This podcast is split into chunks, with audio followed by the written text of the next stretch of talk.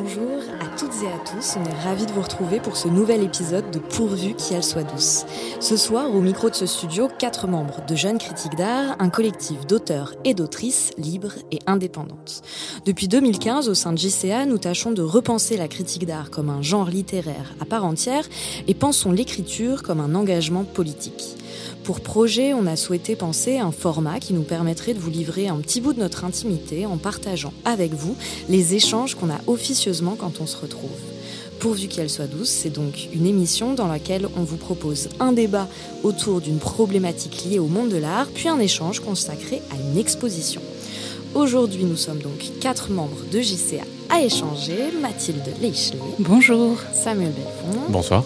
Grégoire Pranger. Bonsoir et moi-même, Camille Bardin. dans cet épisode, on sort euh, un peu des sentiers battus parce qu'on a choisi de parler d'une exposition qui est très loin des expos euh, dont on parle ici habituellement.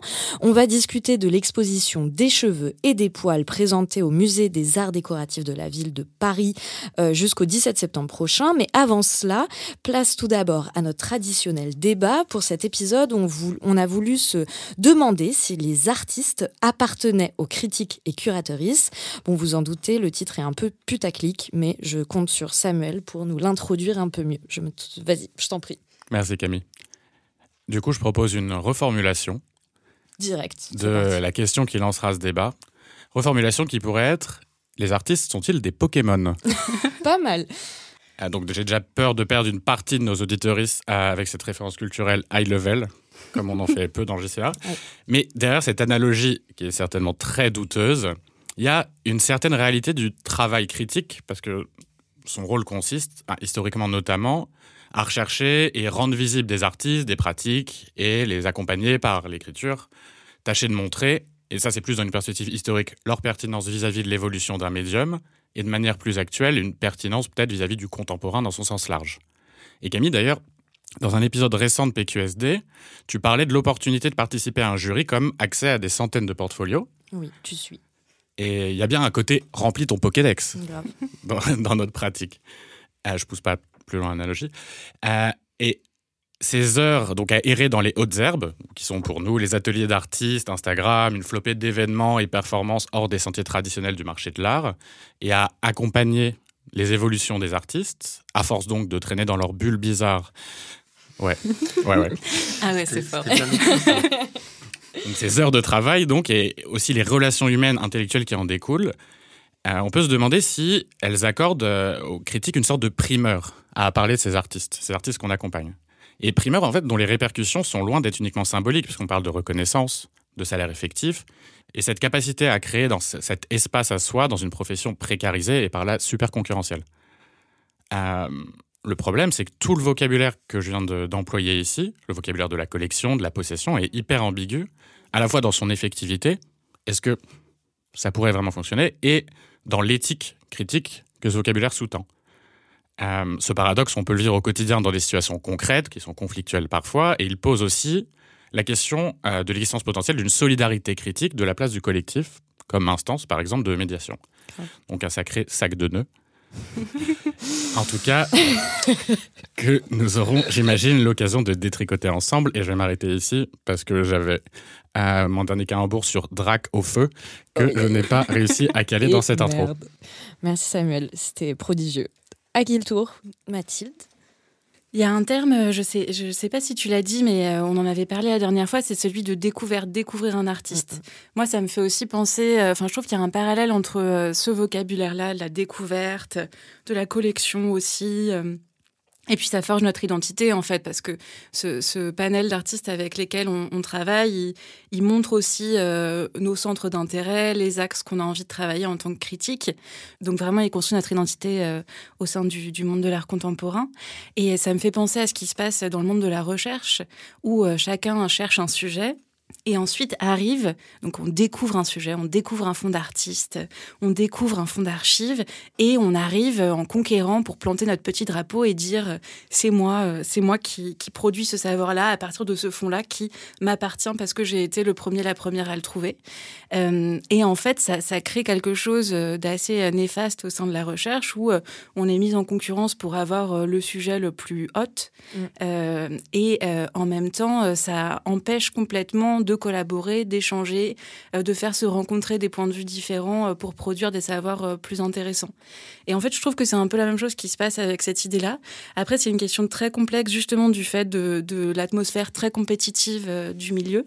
et, et, et ouais, je pense que c'est très compliqué parce que c'est des heures de travail euh, de, d'aller à la rencontre d'un artiste, de découvrir son travail, euh, d'approfondir une relation. Euh, et en même temps, c'est complètement absurde de dire que cette personne ne peut travailler qu'avec nous, sous prétexte qu'on a été la première à la rencontrer. Mm, mm.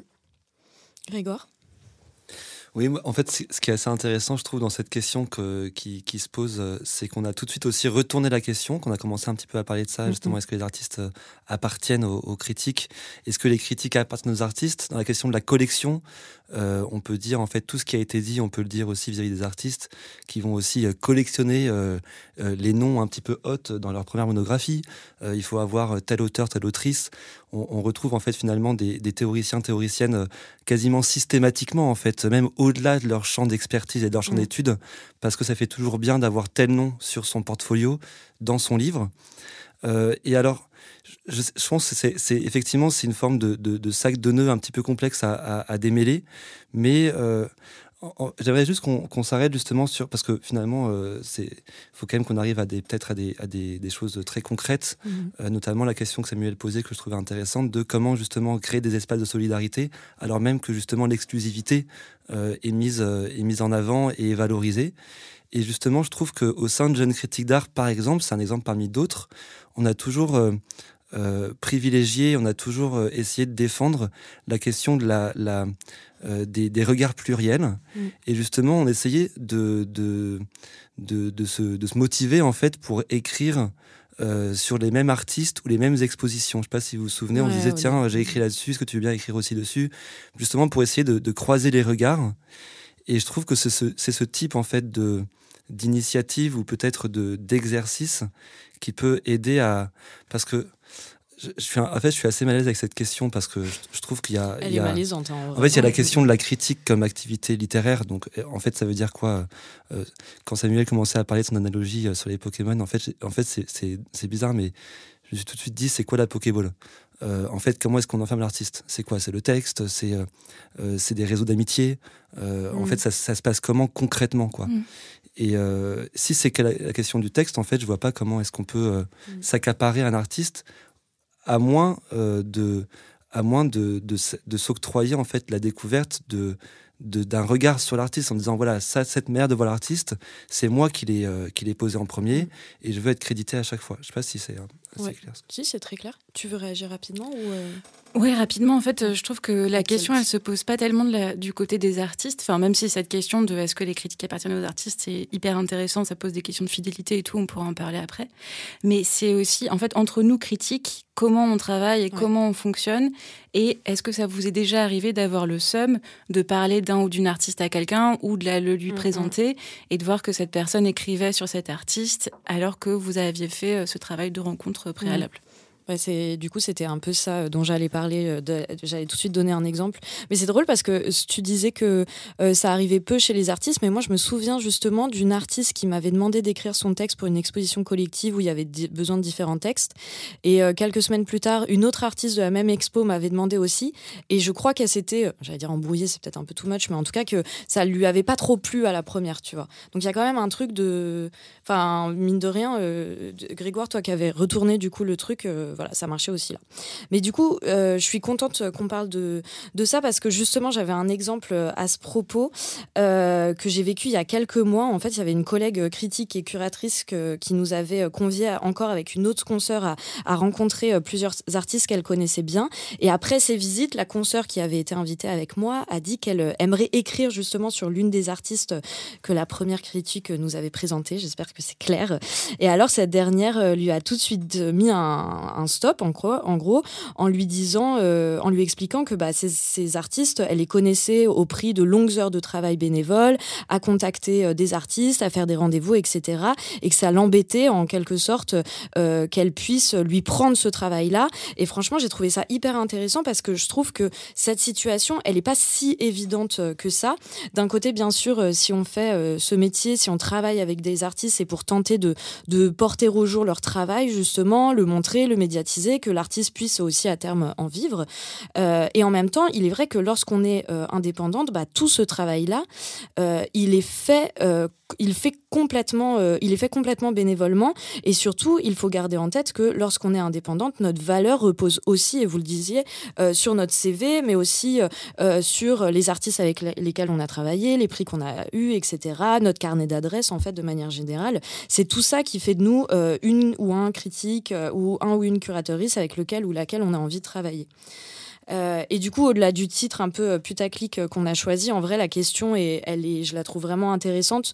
Aussi parce qu'elle permet de comprendre un peu mieux les contours du métier euh, de curateur, curatrice, critique, et de se rendre compte, une fois de plus, qu'une grande partie de notre travail est bénévole et prospectif. Enfin, cela soulève aussi une autre, un autre problème intéressant, c'est le fait qu'on considère encore assez mal les métiers de critique et de curatrice indépendante, qui sont souvent tout aussi précaires que ceux des artistes. Et ça, je crois que ça vient une fois de plus euh, du fait qu'on est souvent amené à penser euh, les relations de manière hiérarchique, euh, c'est-à-dire qu'on va avoir tendance à imaginer qu'il y a une espèce de pouvoir qui repose sur les épaules des critiques et curatrices, là où les artistes seraient peut-être en deçà. Sauf que, encore une fois, ce truc-là s'inverse, s'inverse aussi souvent en fait, la question des rapports de pouvoir, elle est intéressante. Je crois qu'on en a déjà parlé euh, dans ce podcast. Mhm. enfin, c'est des choses qui reviennent assez régulièrement. On en parle aussi beaucoup, évidemment. Euh, mm. Exactement. Pour moi, la question du pouvoir, elle n'est pas, elle est pas euh, ou, même la question du pouvoir, la question de l'autorité ou de la prise de pouvoir, elle n'est pas inhérente à un statut. C'est pas, il n'y a pas un statut qui est plus fort que l'autre. Le galeriste n'est pas plus puissant que l'artiste, plus puissant que le critique. Enfin, c'est pas une pyramide comme ça. Par contre, il y il y il y a des formes d'autorité dans chacun de ces groupes, entre guillemets. Euh, un très très grand galeriste va avoir plus d'autorité peut-être et plus de pouvoir qu'un artiste qui commence sa carrière. De la même manière qu'un très grand critique de New York Times a peut-être plus d'autorité ou plus de... Mm. Donc en fait, c'est n'est pas des questions de statut, c'est plus des questions en fait de, euh, de, de, bagages, euh, de reconnaissance et de, et de, de stade dans la carrière, quoi. Oui, c'est ça, exactement. Mm. Donc là, ça, ça, je trouve que ça évite de rentrer dans ces questions de euh, qui a le pouvoir sur qui, euh, mm. de manière un petit peu trop, euh, un petit peu trop manichéenne, peut-être. Manichéenne, ouais. Mais au-delà de ça, en fait, ce que, ce que je voulais, là où je voulais rebondir sur ce que tu disais, Camille, c'était cette question justement de euh, en fait, tout ce, tout ce travail euh, ou tous ces efforts, euh, ces heures passées dans des ateliers d'artistes, à rencontrer des personnes, les soirées, les mmh. vernissages, etc., en fait, tout ce temps, qui est un temps effectivement qu'on peut considérer comme étant non rémunéré, c'est un temps en fait qui est un préalable nécessaire peut-être pour justement exercer une activité de critique ou de commissaire d'exposition.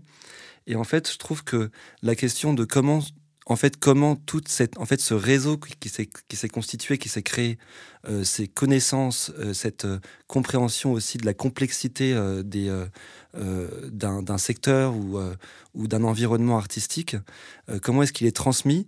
Pour moi, c'est la question en fait aussi du, cadre de transmission. C'est-à-dire que par exemple, je, me donne un exemple au hasard, mais ça arrive en fait assez souvent. Hein. Mhm. quelqu'un va vouloir faire une exposition ou un hors-série dans un magazine sur tel sujet et va contacter, ça nous est déjà arrivé en plus à, nous, à nous aussi, va contacter un critique, une critique, un commissaire d'exposition en disant voilà, je prépare tel sujet, est-ce que tu veux bien euh, m'accompagner, m'aider?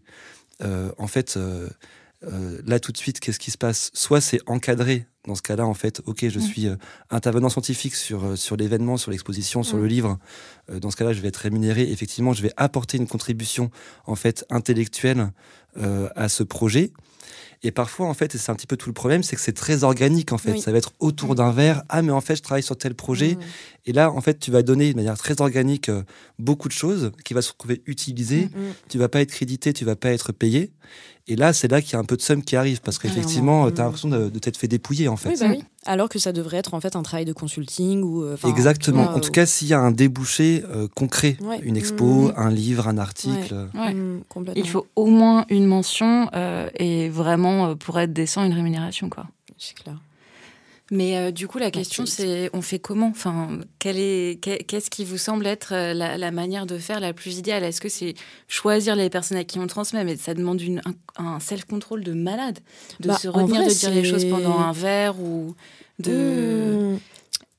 Et, bah, puis, ouais. et puis, euh, et puis, comment on peut faire s'il y a un artiste qui nous plaît trop, que quelqu'un nous a présenté, mmh. qu'on a envie d'écrire sur lui, à part communiquer comme des êtres humains qui ont envie d'être heureux ensemble. Euh, mmh. Bah, en vrai, je pense qu'il y a plusieurs trucs. Moi, déjà, je me suis, j'allais dire, je me suis interdit, non, j'exagère, mais euh, par exemple, il m'est arrivé plus, à plusieurs reprises que des gens euh, me demandent si on peut aller boire un café parce qu'ils ont envie de conseils justement sur une expo qu'ils sont en train de préparer, etc. Et moi, j'arrive, et ça m'est arrivé mais tellement de fois, et après, je me dis, mais Camille, mais t'es vraiment teubée, quoi. Enfin, bref. On me pose plein de questions, on me dit, ouais, tu connais tel artiste, et moi, je donne genre tous les artistes avec lesquels je bosse depuis des années. Je suis en me disant je suis trop contente pour elle, etc. Et en fait, euh, bah, derrière, euh, la personne, elle monte son expo et moi, je suis comme une couillonne comme ça, euh, sans, enfin, peut-être un petit remerciement ou quoi, mais voilà. Et, et du coup, moi, la solution que j'ai tenté de trouver, même si évidemment elle n'est pas unique et, et elle résout pas tout, mais c'est par exemple dans le podcast présente ce que je fais, au lieu de déballer en fait en introduction le CV de mon invité, en général je crédite tout le temps la, personne ou la structure grâce à laquelle je connais en fait cette personne. Euh, et du coup, pour moi, c'est une manière aussi de montrer euh, qu'il euh, y a plein de petites mains en fait qui œuvrent aussi à la visibilisation des artistes et, et qu'en fait, c'est un travail collectif. Quoi. Rares sont les fois où vraiment une seule personne s'est acharnée pour visibiliser un travail. Ça arrive, mais en général, c'est vraiment, comme tu le disais, quelque chose de très organique. Et du coup, ça m'a fait penser à, une notion que, que tu as développée, Mathilde, qui est euh, celle de constellation, parce que je trouve que cette manière aussi de, en fait, le fait de se poser cette question-là, ça nous amène aussi à nous interroger sur euh, la figure, enfin sur la la manière dont on construit une carrière en fait. Et on se rend compte que finalement, euh, effectivement, évidemment que c'est au prix de longues heures de travail, mais aussi euh, grâce à certaines personnes, etc. Et qu'en fait, rare, en fait, c'est aussi une manière de déconstruire finalement la figure de génie. Et du coup, j'aimerais bien que tu nous dises euh, si ça te, si tu trouves que ça rentre dans ce cadre-là, peut-être la, la, notion de constellation que tu as développée, parce que je trouve que ça marche bien en fait. Euh, alors, la notion de constellation, on l'a développée au sein des jaseuses euh, d'abord euh, par un colloque et puis ensuite par un numéro de la revue Glad que j'ai co-dirigé avec Aurore Turbio, Camille Isler, Marie-Renée Hertiman et Vicky Gauthier.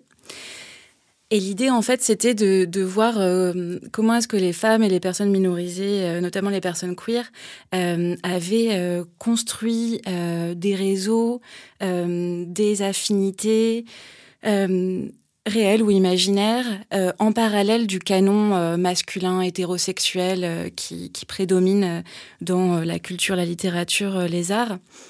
Et cette notion de constellation, elle nous plaisait parce que elle permettait d'entremêler plein d'autres notions qui sont celles d'héritage, de réseau, de rhizome aussi. Euh, et en fait, elles permettent de, de, créer un espèce de tissu de connexion dans lequel il n'y a pas de centre, Mm. Euh, et dans lequel en fait tous ces liens qui lient les personnes, ils n'ont pas de linéarité euh, verticale euh, de, du maître au disciple. Il n'y a pas non plus de cadre géographique strict, de cadre mm. temporel strict. Et ça permet aussi de, de penser qu'entre toutes ces étoiles qui sont connectées entre elles, il y a mille autres étoiles qui sont pas forcément le, extrêmement brillantes, mais qu'on peut, mais qu'on peut toujours retravailler et rechercher. Euh, donc cette notion de constellation, en fait, oui, elle, elle permet d'envisager des réseaux beaucoup plus horizontaux euh, et, et, et, plus intéressants que quelque chose de, de l'héritage strict mmh. de maître à élève. Mmh. Ouais, je trouvais ça intéressant du coup. Samuel? bah, Ouais, ça me semble d'autant plus intéressant que ça va justement, ça bat en brèche un peu justement cette, myth, cette mythologie. Euh, je ne sais pas si c'est du génie, mais en tout cas du, du critique un peu démiurge. Et je pense qu'on mmh. est tous et toutes, dans une certaine mesure, empreints de cette euh, de ces références de genre Pierre Estany avec le nouveau réalisme, euh, mm. Clément Greenberg avec l'action painting, enfin le truc de trouver un terme, prendre une espèce de main mise en fait et qui te met dans, qui, qui verticalise en fait la relation qu'un critique peut entretenir avec euh, un, ou une artiste, plusieurs artistes ou même, ou même une scène artistique. Et mm, ça pose la question aujourd'hui de qu'est-ce qui définit une, identité critique. Effectivement, c'est intéressant la notion de constellation. Après, elle pose, elle pose question aussi qu'est-ce qui se passe en dehors justement des, des communautés minorisées et sexisées? Parce que effectivement, c'est hyper important dans ces communautés. On voit très bien comment ça, ça se passe. Ça peut se passer et ça se passe. En dehors, c'est une question qui se pose justement. Comment tu te, comment tu fais constellation euh, hors de ça? Bon, C'est un problème un peu moins urgent par ailleurs, mais, mais, mais ça pose une question parce que la plupart des critiques ne sont pas, ne font pas partie de ces communautés et tu peux pas. Enfin, mm, essayer de te mm, mm. définir uniquement quelque chose et on se définit plus par un mouvement, on se définit plus en tant que critique par un médium, par un style. Donc c'est une question qui, qui, est intéressante de développer l'identité critique au-delà de justement de ces communautés-là. Grégoire? Ouais, je, voulais juste réagir peut-être à, ce que vous avez dit, euh, Mathilde et Samuel. Déjà, la question en fait que tu soulèves, Samuel, je trouve qu'elle est intéressante parce que euh, elle, euh, en sous-jacente, il y a aussi la question de la propriété. parce que finalement, c'est ça aussi. Hein, C'est-à-dire que on va, on va, ces, critiques, en tout cas, qui ont, qui se sont accaparées en fait la, la, la seule paternité possible sur déjà ce terme est très problématique sur une scène artistique c'est encore plus problématique. Euh, donc ça on est bien sûr évidemment euh, toutes et tous d'accord pour dire que c'est quelque chose qu'il faut pas essayer de reproduire mais ça pose la question de la propriété en fait. C'est-à-dire que comment comment on propage sans, sans piller? Mm. euh, comment est-ce que je comment est-ce que je passe des idées? Comment est-ce qu'on laisse cette liberté de passage des idées de ruissellement? Euh, sans les piller. C'est dangereux ça aussi. ouais, c'est dangereux. ça reste un Mais voilà, donc ça c'est la première question et je trouve qu'elle est importante parce que finalement on, est toutes et tous, et les artistes aussi d'ailleurs, euh, ont des éponges en fait, donc on se, on se gorge de tout ce qu'on reçoit euh, dans notre environnement et comment est-ce que au moment où on presse l'éponge, finalement on arrive à, à, accréditer ou à, ou à recréer en fait des formes de généalogie euh, pour montrer que la pensée ne vient pas euh, d'elle-même, toute seule, comme ça, comme une mm. étincelle, euh, ou comme la fameuse petite loupiote au-dessus de la tête. La deuxième question est juste, j'arrêterai là-dessus, mais ce, que, ce que tu disais, enfin, ce dont on parlait juste avant aussi, et, la constellation est venue aussi mettre un peu de matière à tout ça, c'est finalement, pour reprendre l'image très concrète, je suis un café, finalement, est-ce que, je, est -ce que je donne, est-ce que, je, est -ce que je garde? Mm je pense que avant tout, euh, si on fait ce travail de critique ou de commissaire d'exposition, c'est parce qu'il y, y, y, a un vrai amour des artistes avec lesquels on travaille, qu'on a envie de défendre, qu'on a envie de, mm. qu'on a envie de faire voir au plus grand nombre. Mm. Euh, et, et, donc évidemment que, enfin c'est mon point de vue en tout cas, euh, que je vais pas garder des informations parce qu'en fait, mm, et donc là on en revient à la question est-ce que les artistes appartiennent aux, critiques? Bien sûr que non, enfin évidemment que non. Ou, voilà, on, on, va pas non plus être euh, le, trou noir dans la constellation, pour le coup, euh, tu vois, à capter toute la lumière et à ne pas Vous en êtes fort ce soir ah ouais, Métaphore filée. non, mais je trouve ça important parce qu'effectivement, c'est pas, pas le but de se faire avoir, du coup, mais, euh, mais je trouve que c'est très problématique de se dire, voilà, moi, je vais, en fait, je, je, vais, je, vais, je vais pas en parler, tu vois, mm, c'est mm, mm. Ah bah oui, ce serait comme ça, franchement, ouais, ouais. T'imagines ouais. Non, mais du coup, c'est bien de se dire qu'il faut qu'on ait toujours en tête le fait de euh, créditer la personne euh, d'une manière ou d'une autre. Euh, que ça passe par, je sais pas, l'inviter à écrire un texte pour l'exposition qu'on prépare, l'inviter, que, que sais-je, quoi, mais d'une manière ou d'une autre, réussir en fait à, à, lui rendre, en fait, lui rendre ça, quoi. Mm. Après, c'est le karma. Hein. oui, mais on peut pas non, mais, le karma. Non, mais tu parles de karma, mais il y a quand même des effets de réputation. L'exemple que tu as cité tout à l'heure, Camille, tu as anonymisé les gens. Mais potentiellement, si tu connais les personnes en amont, enfin, il y a toujours un effet de qu'est-ce que tu vas donner à qui en fonction de sa réputation et mm. l'incidence que ça peut avoir. Peut-être que mm. le café que tu prends et les informations que tu donnes, elles sont aussi corrélées au, karma euh, mm. que tu connais que tu connais de la personne en face et ça joue. Enfin, c'est comme un des effets, positifs ou en tout cas effectifs du fait qu'on vit dans un milieu où on sait exactement avec qui on interagit. Et ça pose aussi justement, encore une fois, cette question de se mettre en collectif d'une manière ou d'une autre pour être capable d'arbitrer et de médier ces situations. Oui, c'est ça. j'ai eu la sensation qu'au sein de Jeune Critique d'Art, pour le coup, euh, il y avait eu des moments, euh, moi, qui m'avaient encouragé justement à donner davantage. C'est que euh, il est arrivé des, des, quelques anecdotes où justement j'ai eu la possibilité de donner quelque chose. Et en fait, dans les mois qui suivaient, le membre en face me le rendait. Quoi. Mm.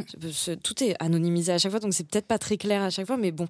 ouais, et du coup, ça, je trouve qu'effectivement, le collectif, c'est mine de rien une bonne stratégie, en fait, pour, encore une fois, pour réussir à contourner tout ça et de réussir à créer des, espèces de teams et d'avancer en équipe, encore une fois, euh, ça, ça, soulage pas mal. quoi. Et puis réaliser que des rapports sains sont possibles, en fait. Mm, mm, enfin, mm. aussi, le collectif, ça permet de, parler de moments où on est frustré et tout, et de, et de voir. Euh, parce que parfois, on a l'impression, euh, dans, dans, ce genre de moment où on donne beaucoup, on n'est pas crédité, on peut avoir l'impression d'être un peu parano ou d'abuser ou des choses comme ça. Et du coup, pouvoir en parler au sein du collectif, c'est génial aussi pour relativiser ou pour voir si on est dans notre bon mm. droit et que mm, mm, ça se fait pas. et puis ça permet de, de préserver des garde-fous aussi, de se dire là, tu as peut-être aussi déconné ou tu Enfin, effectivement, il faut, faut, voir comment on procède différemment. Quoi. Mathilde, tu voulais euh, poursuivre et retourner la question que tu disais. Bah, comme Grégoire euh, l'a initié euh, plus tôt, mais euh, est-ce que les, critiques appartiennent aux artistes? Ça me fait penser aux questions de fidélité mm. qu'on a avec les artistes avec qui on construit nos relations.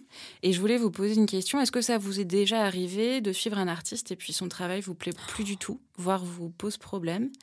Et dans ce cas-là, comment ça se passe en fait? Parce que mm. c'est super compliqué, je trouve, comme on a des relations quand même très fortes avec les, les artistes avec qui euh, on travaille Voilà ma question. ça va encore anonymiser. non, non, pas du tout. Vas-y, Grégoire, tu avais l'air de, vouloir réagir, mais il y a aussi plein de trucs qui pop dans ma tête, évidemment. Non, mais évidemment, au-delà de la question, là encore, un petit peu brutale de est-ce que les critiques appartiennent aux artistes euh, Bon, évidemment, encore que non. Euh, tout, en fait, toutes ces relations, je trouve que la question de la fidélité, elle est hyper importante. C'est une question de, en fait, c'est une question de confiance, d'accompagnement et de, et de don aussi. Donc, ça ne peut pas reposer sur des questions de propriété, évidemment. Mm je pense que en fait c'est comme des relations amicales quoi. Si euh, parce que finalement les artistes qu'on suit vraiment, euh, on, les côtoie énormément, on mm. échange beaucoup sur leur travail euh, et pas que d'ailleurs sur plein de choses, d'appui et de beau temps. de la même manière que si tu as un ami, tu as l'impression qu'il est en train de partir complètement en couille, enfin qu'il fait n'importe mm. quoi dans sa vie. en fait le but c'est de lui dire et puis si ça devient trop nocif, euh, eh ben, il faut couper les ponts. Quoi. C'est, et c'est pareil pour une relation amoureuse. Euh, et, moi, je trouve que c'est vraiment important. Je pense que les, artistes, en tout cas, c'est quelque chose qu'on a beaucoup entendu, hein, attendre des retours honnêtes. C'est très dur d'en recevoir parce qu'en fait, il faut quand même euh, passer une, certaine, une certaine glace aussi hein, pour pouvoir dire les choses comme on les pense. C'est un accompagnement aussi. Exactement. Mm. Donc, je trouve ça super important de le dire. Et puis après, si le travail plaît plus, ben, on n'est pas obligé forcément de, et puis après, c'est des séries aussi parfois. Donc, euh, ça peut. Enfin, il y a des choses qui reviennent. Et puis, si mm. ça te plaît pas à toi, ça plaira à d'autres. Mm. Mm. Mais c'est vrai, quelle preuve d'amitié quand même de réussir à dire. Moi, il ça m'est déjà arrivé en vrai de, de, dire à un très bon euh, ami euh, artiste, de dire alors là, franchement, je t'avoue, je te suis plus du tout. Je l'avais dit encore pire en plus, on buvait des coups, c'était terrible.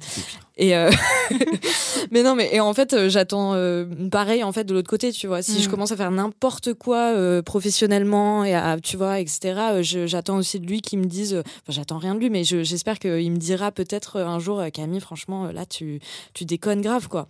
Et euh, c'est aussi ce qu'on attend aussi, d'ailleurs, au sein de ce collectif, c'est qu'on puisse se dire, enfin, moi, il m'est déjà arrivé de vous envoyer des textes, et à ce moment-là, enfin, vous me dites, là, pas sûr, Camille, ou tu, tu pêches là-dessus, ou voilà, quoi.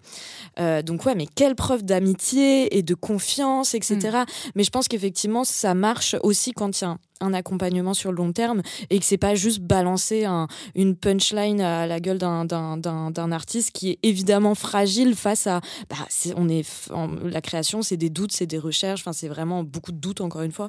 Donc euh, quand euh, enfin faut réussir à dernière euh, pouvoir être là aussi quand quand les doutes gonfleront quoi. Mmh. bah, ouais d'autant plus que je pense que les relations enfin, ces relations artistes critiques sont d'autant plus viables qu'il y a un contraste dans le discours et qu'on n'est pas juste dans la célébration d'une œuvre qui est en train de se faire et qu'on n'arrive pas à mettre d'aspérité.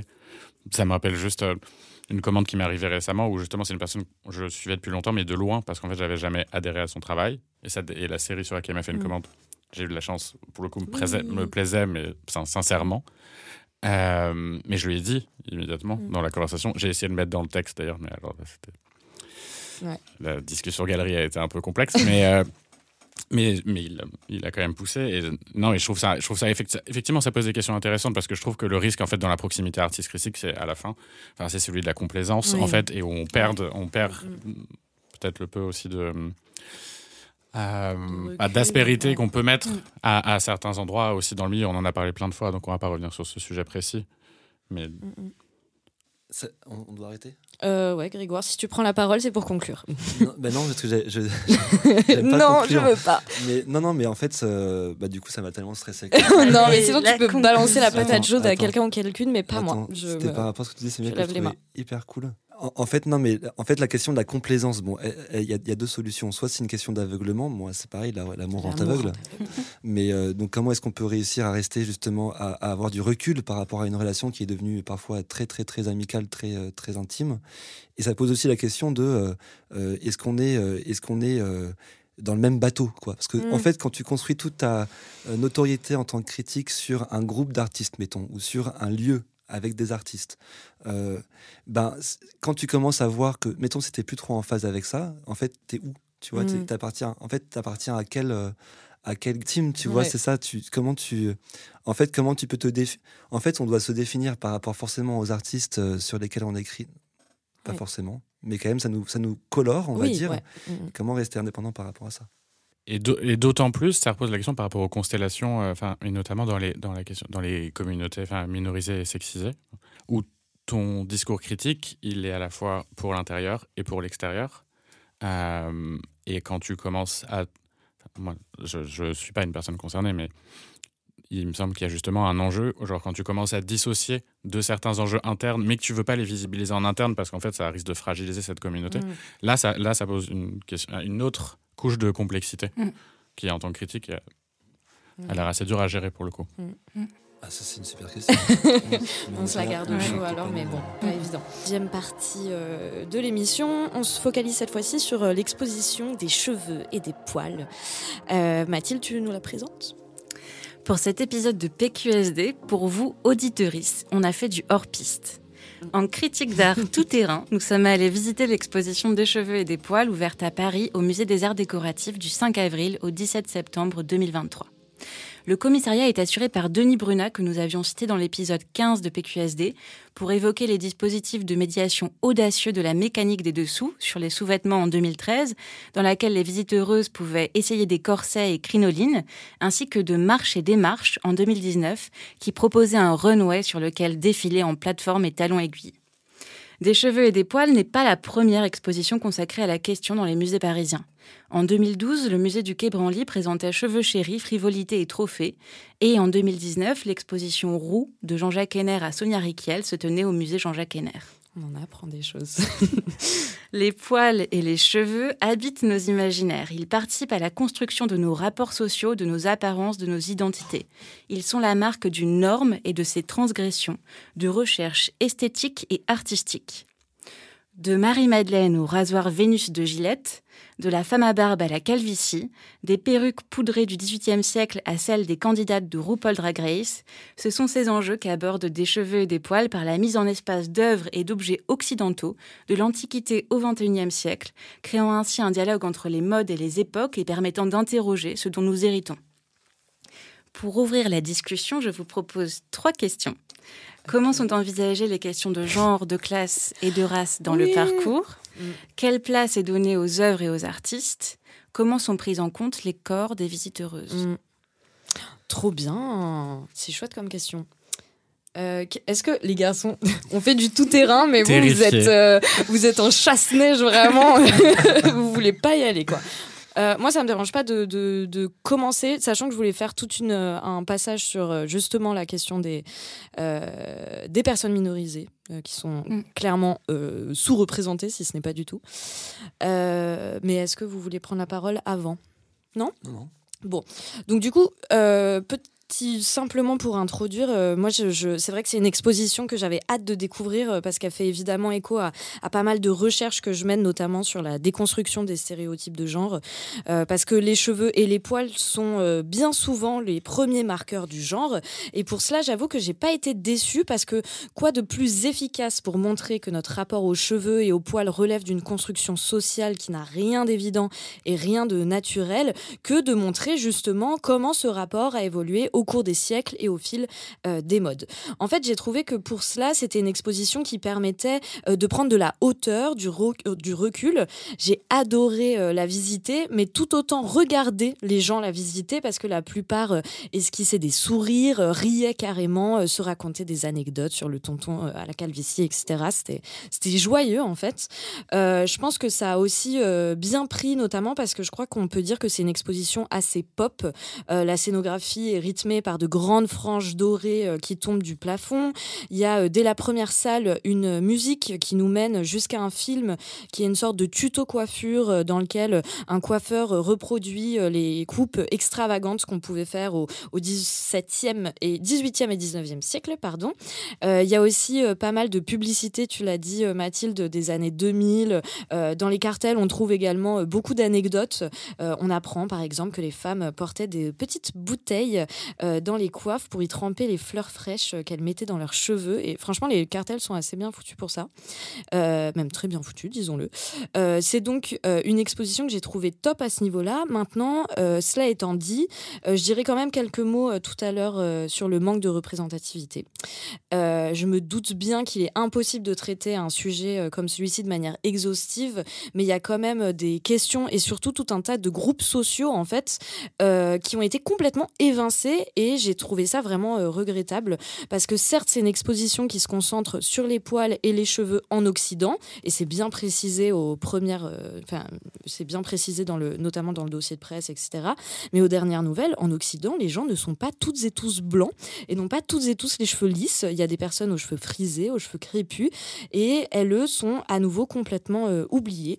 Mais du coup j'y reviendrai. C'est ma deuxième partie, mais je vais laisser parler euh, euh, soit Samuel, soit Grégoire, euh, qui, veut, qui veut prendre la parole. Moi, peut-être juste très rapidement aussi sur l'impression de, l'exposition, et puis après, on va revenir aux super questions de Mathilde. Mais effectivement, Camille, je rebondis juste, enfin, je suis tout à fait d'accord avec toi. En fait, la question de l'ancrage, l'ancrage contextuel mm. du sujet était posée. par contre, toutes les euh, comment dire, toutes les conséquences euh, racistes mm. euh, que, peuvent véhiculer en fait la question du poil ne sont pas du tout traitées ni mm. même évoquées. Et ça, c'est quand même un, vrai manque. Il y a un tout petit passage quand même sur les, les personnes marocaines réunionnaises qui devaient adapter leur coiffure. mais c'est tout, c'est quatre micro-photos dans un coin. En fait, et c'est un, un manque problématique dans une exposition quand même une exposition hyper ambitieuse une exposition mm. monde en fait qui traite euh, qui traite cette, question du cheveu euh, et du poil de manière hyper large et il tourne autour du sujet en fait sans cesse euh, avec des questions de mode, des questions mm. historiques, des questions sociales, des questions politiques, mais également de, design, enfin mm. économique. Il, il, traite tous ces sujets. J'ai trouvé que l'exposition était très bien structurée. Euh, avec des chapitres, sous-chapitres et sous-sous-chapitres, euh, avec, des, systèmes de couleurs euh, sur les murs, avec des systèmes de titres et sous-titres. On s'y retrouve plutôt bien. On, on lit pas tout parce qu'évidemment, il y a beaucoup trop de matière. Mais en tout cas, à chaque fois qu'on lit de la matière, on voit dans quelle partie on se trouve et dans quel sous-chapitre. Enfin, c'est plutôt bien structuré. Ça, c'est quand même pas facile. Par contre, cette très bonne structuration, à mon sens, et là, je suis pas super d'accord avec toi, Camille. Du ah coup, euh, euh, conduit à une scénographie que je trouve très attendue, très classique.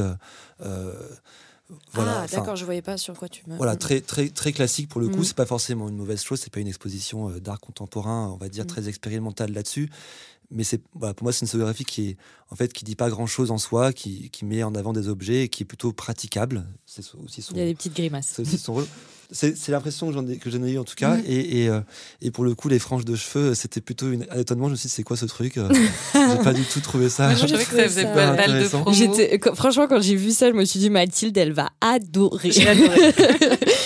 Euh, Samuel je pense que je vais pas te jeter dans la gueule du loup. Bah, il va bien falloir.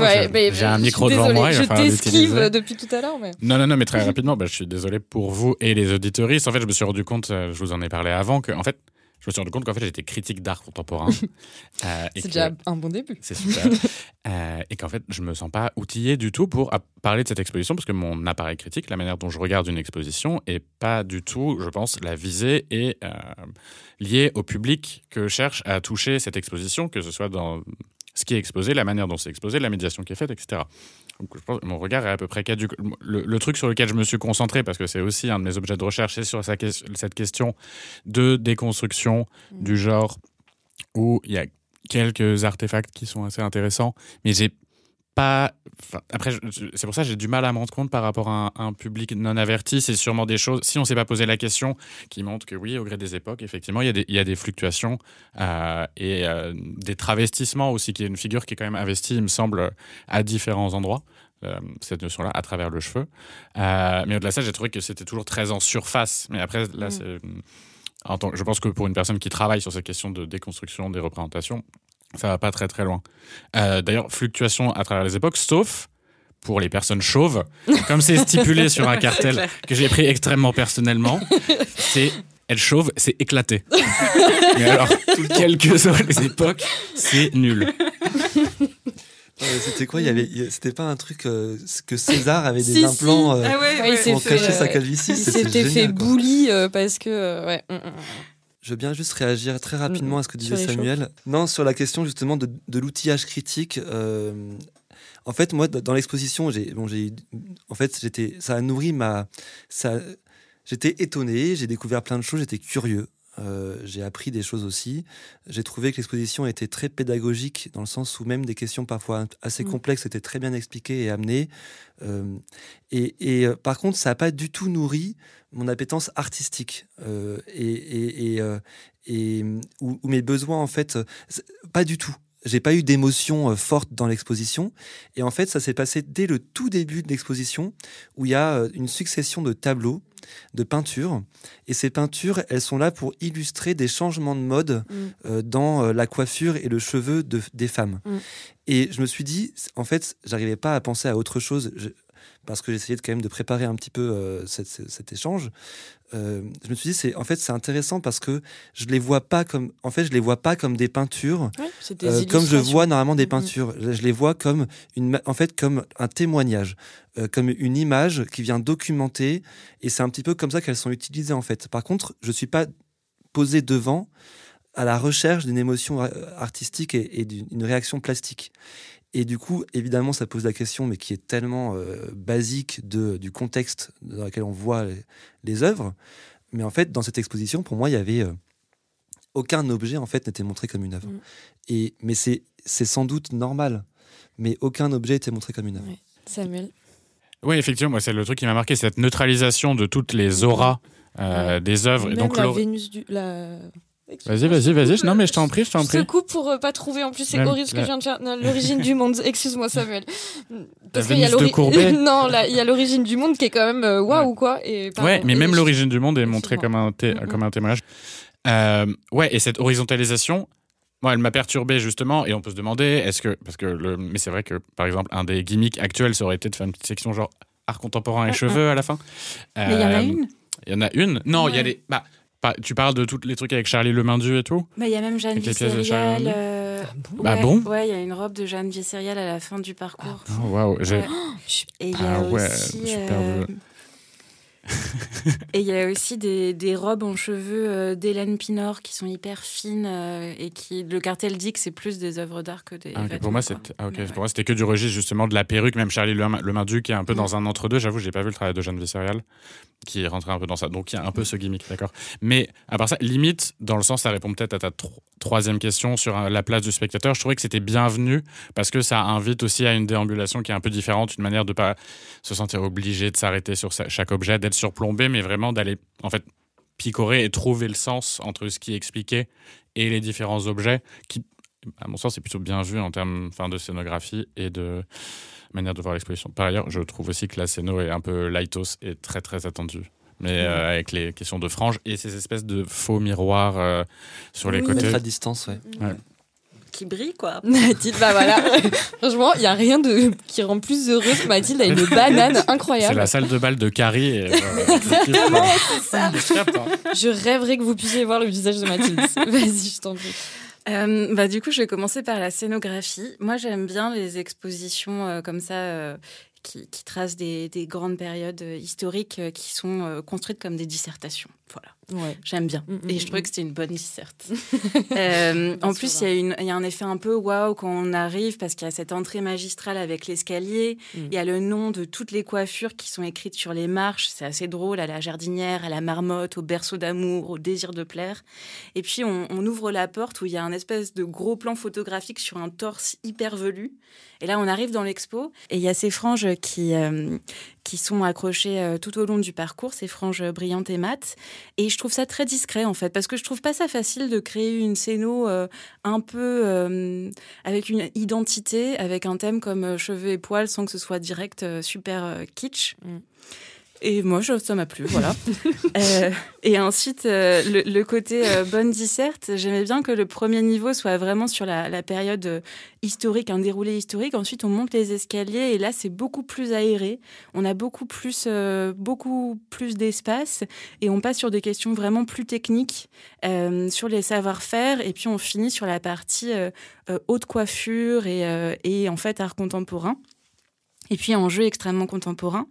Euh, et moi, j'ai bien aimé euh, cette galerie de portraits au début, parce que je trouve que c'est un bon moyen de déjouer la, la frise chronologique qu'on mmh. attend en fait. Mmh. C'est une frise chronologique par les œuvres, et ça, j'ai bien aimé, surtout qu'on retrouve une deuxième euh, frise chronologique au deuxième niveau sur les métiers mmh. de la coiffure et des cheveux, avec vraiment une mise en avant des savoir-faire techniques. Ça, ça me, ça, ça me plaît bien. Et puis j'ai beaucoup aimé aussi les, les, parallèles entre les techniques, le jeu entre les techniques et les objets artistiques et utilitaires. Euh, par exemple, au début, il y a tout un, tout un truc sur la coiffure à la foutange où il y a des éléments de dentelle dans les cheveux et il y a à la fois une sculpture qui montre cette coiffure, euh, une dentelle qui est exposée et puis un portrait peint. Et j'aime bien ce dialogue entre, entre les œuvres. Et moi, je trouve que ça m'a permis de regarder autrement des œuvres que je croyais assez bien connaître. Par exemple, le, le tableau de Théodore Chassériau euh, Mesdemoiselles Chassériau dit Les deux sœurs euh, de 1843, qui est au Louvre. Il est présenté juste à côté d'un bracelet avec cadenas cœur de 1840-1850 qui est réalisé en cheveux. Et j'avais jamais remarqué que sur ce tableau, il y avait ce bracelet en cheveux, en fait, au poignet d'une des sœurs. Et puis, je trouve que justement, les transitions, elles sont super bien menées parce que cette œuvre, elle nous permet de passer de la section sur les ornements de cheveux à, à la section sur les souvenirs en cheveux. Et je trouve que comme ça, tout est, tout est très fluide. Après, euh, la scénographie, elle part de la Bible. Le, le point de départ, c'est cette sculpture d'homme sauvage, oui. cette sculpture de Marie-Madeleine. Et ensuite, il y a tout un truc sur la première lettre de Saint Paul aux Corinthiens oui. qui dit qu'une femme doit toujours être voilée. Donc en fait, dès le début du parcours, on est vraiment ancré dans un héritage judéo-chrétien très occidental, mais c'est jamais vraiment explicité, à part dans quelques cartels, dans quelques œuvres, les photographies dont tu parlais euh, de Jacques-Philippe Poteau, qui, euh, qui photographie au 19e siècle des femmes qui viennent de la Nouvelle-Orléans, du Maroc, de la Chine, et qui ont des, coiffures euh, à l'occidental. Et puis, une autre œuvre aussi, une affiche des, Folies bergères, où une, famille, une famille birmane dont deux membres souffrent d'hypertrichose, donc d'une pilosité très abondante, sont représentés et le cartel est un peu euh, un peu surprenant. Ouais, enfin, il est chelou. Hein. Ouais, ouais. Mmh. Il est écrit que euh, se met toutefois en place, sous le prisme de la colonisation, une timide tentative d'humanisation de ces, ces individus, ouais, oui, auparavant vu, cantonnés à un rôle de sous-homme. Bon. Mmh, mmh, Et le parcours se termine par une vidéo d'Angela Davis euh, sans que soit abordée la question des cheveux crépus et du lissage, et par des œuvres de Laetitia Key, Hair for Love and Justice de 2022, qu'elle partage sur les réseaux sociaux. Et c'est une activiste euh, euh, militante, artiste ivoirienne, qui, qui, réfléchit à cette place euh, des, des femmes noires en Occident. Et puis en fait, cette boucle qui part de la Bible, elle aboutit avec cette image de la révolution iranienne, des, ouais. des femmes, enfin de la question mmh. du voile en fait, mmh. qui est placée uniquement dans le contexte de l'Iran, alors que tout au long du parcours, on est dans le contexte oui. français, mmh, occidental. Et, euh, et, ça, c'est quand même ah, un gros manque. Gêné, ouais. Sur le côté, en plus, si je me trompe pas, c'était sur le côté, euh, une sorte de petite enclave. Ouais. C'était vraiment avant juste avant de partir, quoi. Tu tombes là-dessus et... Ouais. Bah ouais ouais non mais je veux trop réagir à ce que tu as dit parce que oui euh... enfin je parlais du manque de représentativité de l'expo parce que si l'expo elle précise qu'ici on parle justement euh, du cheveu en occident bah, en occident encore une fois aussi euh, les, les gens sont noirs ont les cheveux frisés ou crépus ça m'a fait penser au truc de la parisienne tu sais de Inès de la Fressange mmh. et derrière tu as Alice Pfeffer qui arrive en mode mais en fait la parisienne c'est pas que Inès Fressange ouais. c'est aussi genre une meuf avec des baskets qui vient de quartier populaire, etc. Tu vois. Et euh, bon, bref, je, voilà, ça m'a fait penser à ça. Euh, de même, j'imagine que bah, au XVIIe siècle, celles qui travaillaient dans les champs euh, ne portaient pas de grandes coiffes de 30 cm de haut. Et du coup, je ne peux pas m'empêcher de me dire que finalement, cette exposition, elle parle des cheveux et des poils des personnes riches et blanches en Occident. Et je crois que c'est vraiment plus possible qu'on parle quasiment pas de certains groupes sociaux. Il y a bien une petite tentative à un moment donné où on parle, encore une fois, on en a déjà parlé, de ces femmes marocaines, etc., qu'on a contraint à porter des coupes qui n'étaient pas adaptées à, la nature de leurs cheveux. Mais du coup, c'est encore plus criant, je trouve, d'avoir juste ça. C'est que, enfin, le truc n'a pas été, enfin, mm. n'a pas du tout été traité. Il y a aussi le clip de Solange, Don't Touch My Hair, et des photos, donc tu le disais, de l'artiste ivoirienne Laetitia Ki. Mais, euh, mais c'est tout en fait, euh, alors qu'on sait très bien à quel point on contraint les femmes qui ont les cheveux frisés et crépus à les lisser, à tendre à tout prix vers une texture qui serait celle d'une personne blanche ou d'Asie de l'Est. Euh, ensuite, je suis peut-être passée à côté, mais je n'ai rien vu non plus sur les cheveux blancs et gris.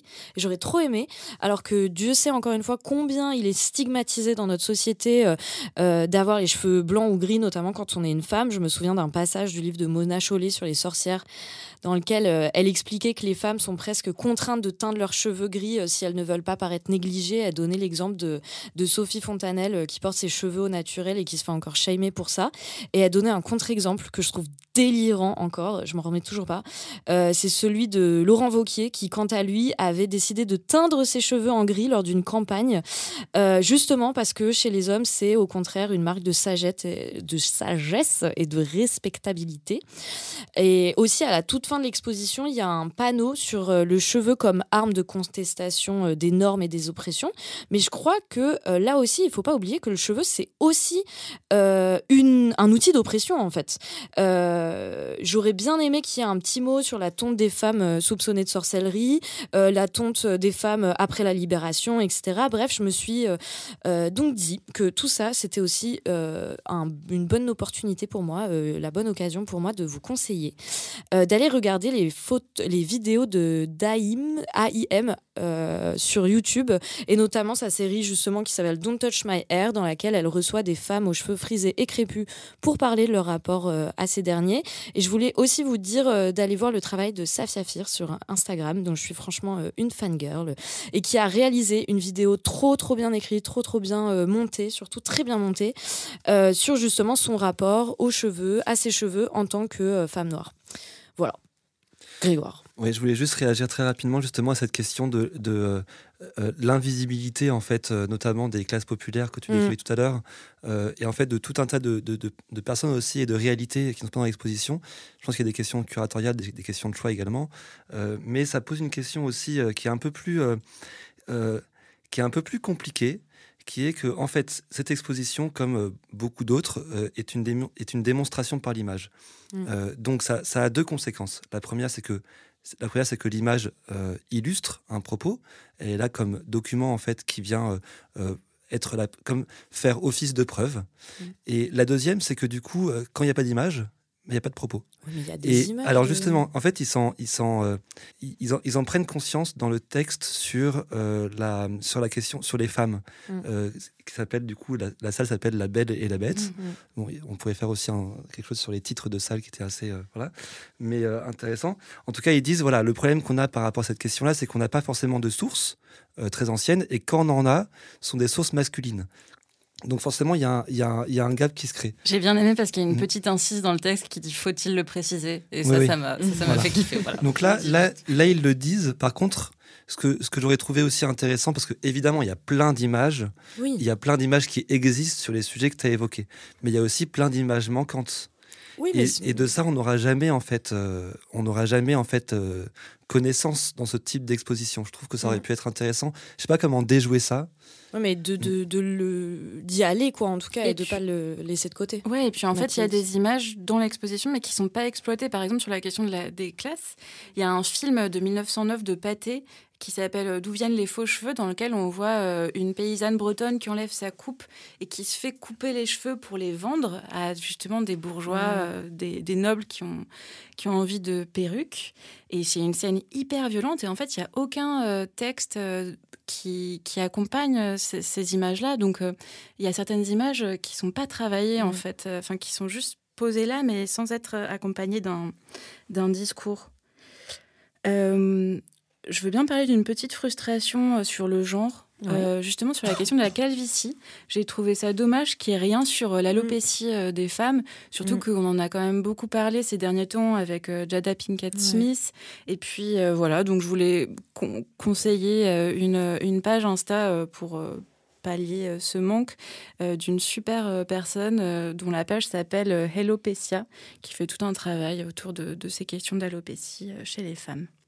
Non, mais c'était, mais c'est dans la continuité de ce que vous, ce que vous avez dit justement sur la manière en fait de, avec notamment, enfin, avec cette vidéo sur l'Iran à la fin et le fait que les, tout ce qui est problématique dans les représentations de genre est un peu évacué dans le contemporain ou est mm. et, en fait euh, balancé vers un ailleurs. Et ce qui est mm. vraiment le, je ne veux, veux, pas stigmatiser une meuf, mais genre l'effet genre euh, Catherine Deneuve qui signe une pétition genre, genre pour euh, les femmes en Iran et mm, qui est mm. ultra antiféministe ici mm, en même temps. Et à mon sens, ça participe un peu de ce même truc de pas se confronter au vrai. Enfin, ça aurait été intéressant de voir le, contemporain et à part justement ce truc sur l'Iran est très dans, dans l'esthétique, avec toutes ces œuvres d'art que je n'ai pas vues notamment, euh, mais pas dans les problématiques actuelles nécessairement et que vous avez notamment évoquées. Donc c'est cool que vous le fassiez ici. Et je pensais à ça notamment en, repensant au fait que genre, Michel, Michel Guérin, le rédacteur chef du Monde, dans un papier odieux sur Adèle Haenel, s'est permis de mentionner sa coupe à la garçonne comme un signe de sa nouvelle rage. Euh. Et t'es là, non, en fait, ça existe encore. Il y a toujours une stigmatisation qui existe. Mm même les poils de, de, de Angèle. Il y a eu euh, une, ah, un débat d'une de, d'une demi-heure chez Hanouna euh, sur euh, pourquoi Angèle monte ses poils sous les bras, ni ni ni Donc, enfin, c'est quand même des sujets qui sont hyper contemporains, quoi. après, juste pour, pour nuancer, même si je suis d'accord avec vous, pour nuancer quand même, le, le, ces sujets ne sont pas adressés dans l'exposition, mais l'exposition s'inscrit dès le début dans, comme une forme de réponse à ces sujets. Hmm. Donc, et ça, ils le disent. Effectivement, ce, ce travail hmm. historique de donner à voir aussi euh, euh, ces constructions en fait culturelles et sociales, mm. euh, c'est une forme de réponse ou d'apport. mais bon, Ouais, je trouve que à certains endroits ils ont réussi à être vraiment très très frontaux et de l'autre côté, enfin et, ce dernier truc sur les Iraniennes, enfin ça faisait vraiment genre le patriarcat de toute manière c'est l'affaire des musulmans, on le sait bien et en Occident ça n'existe plus depuis très longtemps. ça faisait vraiment ça, ça m'a mis trop mal à l'aise. La, salle s'appelait plutôt la, la question du cheveu et de la contestation et mm. ensuite on parle que de l'Iran en fait. C'était même pas c'était même pas adressé comme ça tout de suite, mm, c'était assez étrange. Ouais. Bon, euh, tu conclus, Mathilde? Je veux bien conclure sur euh, la place euh, du corps des visiteuses ah et sur quelque chose que j'ai bien aimé. Ok. Donc sur la place du, corps des visiteurs, j'avais beaucoup d'attentes euh, du fait des précédentes euh, mmh. expos. J'ai été un peu déçue parce que l'espace interactif, c'est un espèce de salon de coiffure euh, avec des miroirs sur lesquels il y a des pochoirs avec des mmh. coiffures. Donc on se regarde dedans, voilà coiffure et tout. Bon, j'avais vraiment envie d'essayer des perruques, c'est clair. et puis il y, a des, il y a des espèces de faux casques de mise en pli sous lesquels on peut s'asseoir pour écouter de la musique. Voilà, il y a une borne olfactive. Ça, j'ai bien aimé parce qu'elle était vraiment euh, réfléchie, travaillée. Je l'ai trouvée très pertinente.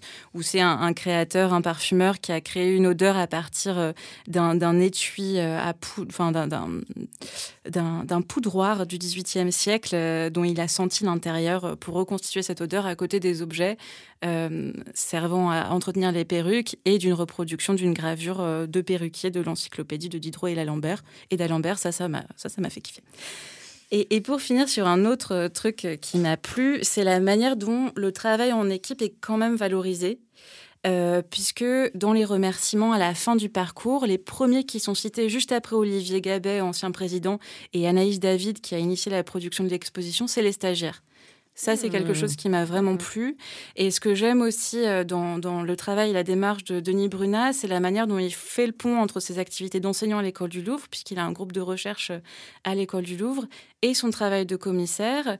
Et en fait, il, fait travailler dans son groupe de recherche ses élèves euh, sur des sujets qui vont faire l'objet d'expositions.